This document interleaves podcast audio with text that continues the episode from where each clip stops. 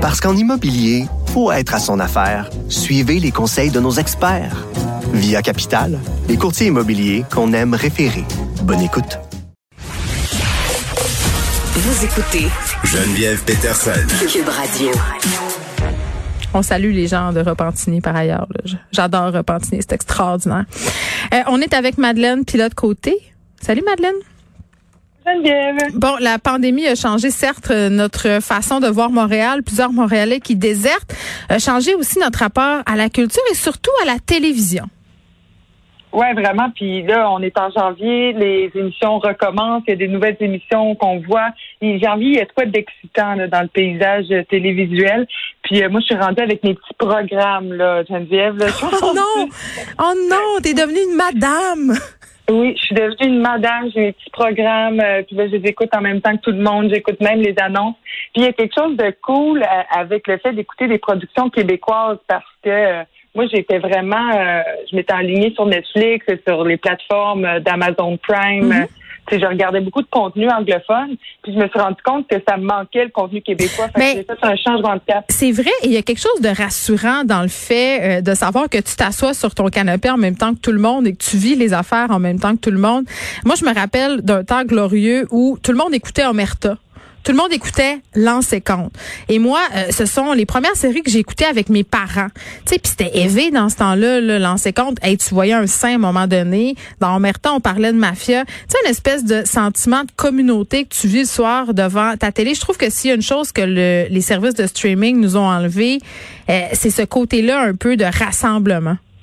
Ben oui, puis ce côté-là de rassemblement, il est, il est- il est important tout le temps, mais en pandémie, on en a besoin. Tu sais, c'est- ça contribue à notre santé mentale de se sentir comme tout le monde ensemble. Mm. C'est vraiment rendu un besoin essentiel la télé. Là, on a besoin de s'asseoir, de se sentir ensemble, puis d'avoir ce moment de, de détente-là. Là, c'est très important.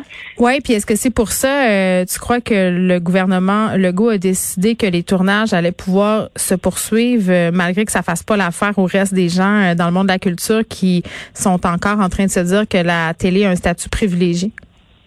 Ben, je pense que oui. Je pense que ça a contribué euh, à la décision du gouvernement québécois par rapport à ça, de laisser les tournages euh, continuer.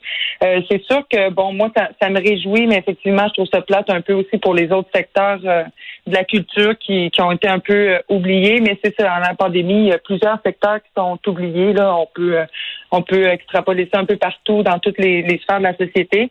Fait qu'on peut se réjouir que les tournages soient encore là, mais ayons, oui, une pensée pour les autres, euh, les autres secteurs. Il n'y a plus de spectacles. On a demandé aux artistes de se réinventer, de se réinventer, moment donné, tu peux pas vraiment toujours te réinventer. C'est un peu difficile à faire. Mais il y a des gens qui ont réussi à le faire. Tu dans le secteur de la musique, je pense à Émile Bilodeau qui a fait des, euh, des shows de pick-up, comme il appelait. Fait que lui, il partait, il se met- mettait euh, avec son clavieriste, une guitare dans un- une boîte de pick-up, puis euh, les gens, il allait dans des villes, puis les gens le suivaient en vélo, à distance. Tu sais, fait que c'était pas des gros shows, mais je pense que ça a contribué au fait qu'il a Est-ce que gagné c'était des, euh, euh, artiste masculin de l'année, ouais. Est-ce que c'était des spectacles payants?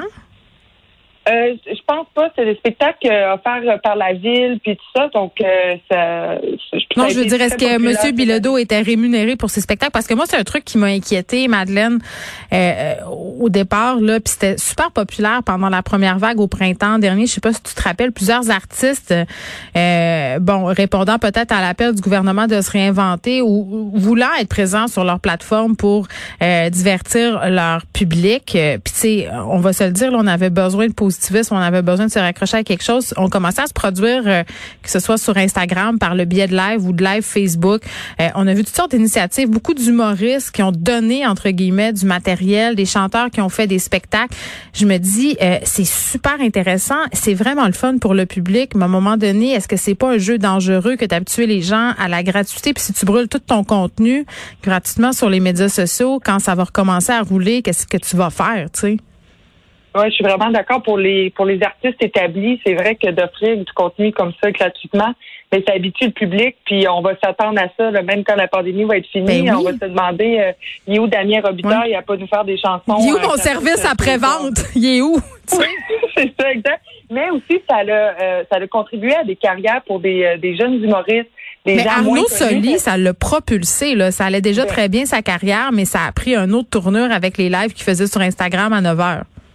Ouais, euh, il faisait des personnages. Euh, Moi, je les écoutais tous. Je me suis bidonnée. Encore une fois, ça, ça ralluait notre sentiment de communauté. Mais c'est ça, lui, je pense que oui, il va faire ça gratuitement, mais ça va l'aider aussi pour sa carrière. Ça va, ça va lui donner aussi des euh, plein de contrats, je pense, dans les prochaines années. Puis aussi, on pense à Mathieu Dufour qui a fait le Showrunner. Lui, mm. c'était la case horaire juste avant. Les humoristes s'étaient parlé parce que c'était bien populaire sur Instagram. Puis Mathieu, lui, c'était à 8 heures, de 8 à 9. Puis après, il y avait Arnaud de 9 à 10. Puis lui, Mathieu, Mathieu Dufour proposait le showrunner.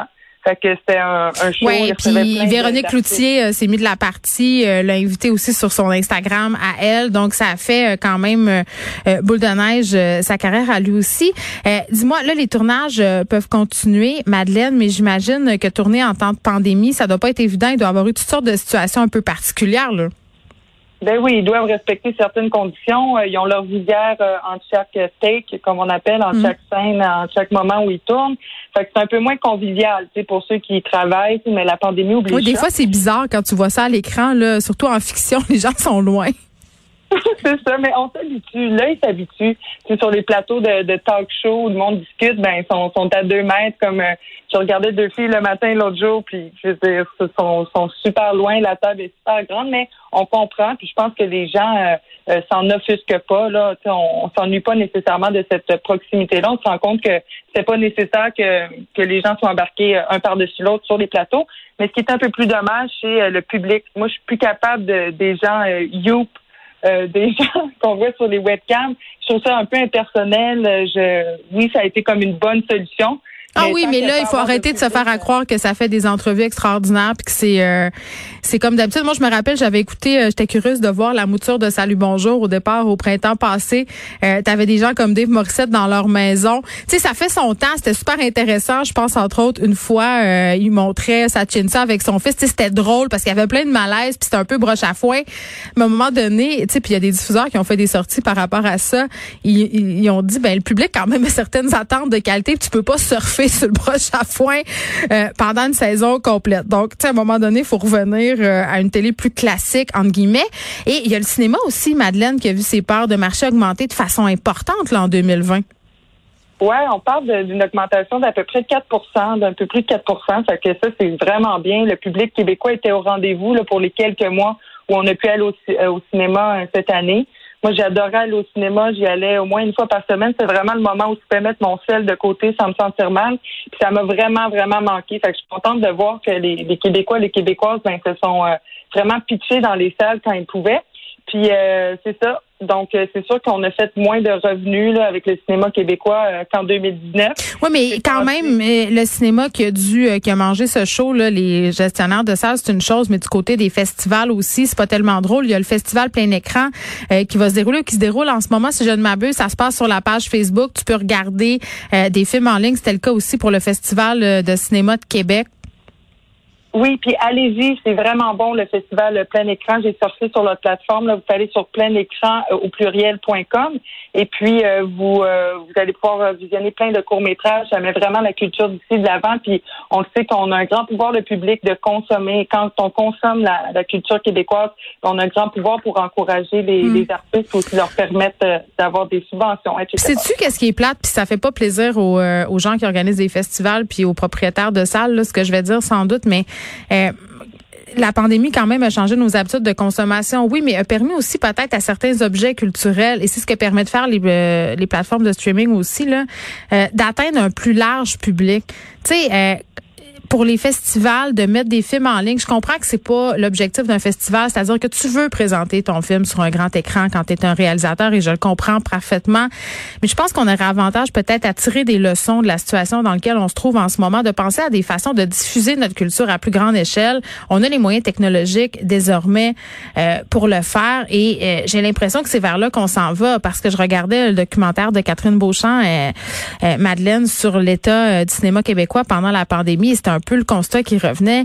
Euh, force est d'admettre que l'industrie a changé. Force est d'admettre que les gens ont changé leur façon de consommer le cinéma. Est-ce que les salles de cinéma, c'est encore un modèle d'affaires qui est viable? Moi, euh, je me questionne vraiment et je sais pas dans quelle mesure les gens vont avoir envie de revenir au cinéma quand on sait que euh, différents studios offrent leurs nouveautés à des prix quand même assez avantageux. Wonder Woman vient de sortir, ça marche bien. Des questions qu'il faudra se poser. Madeleine, merci.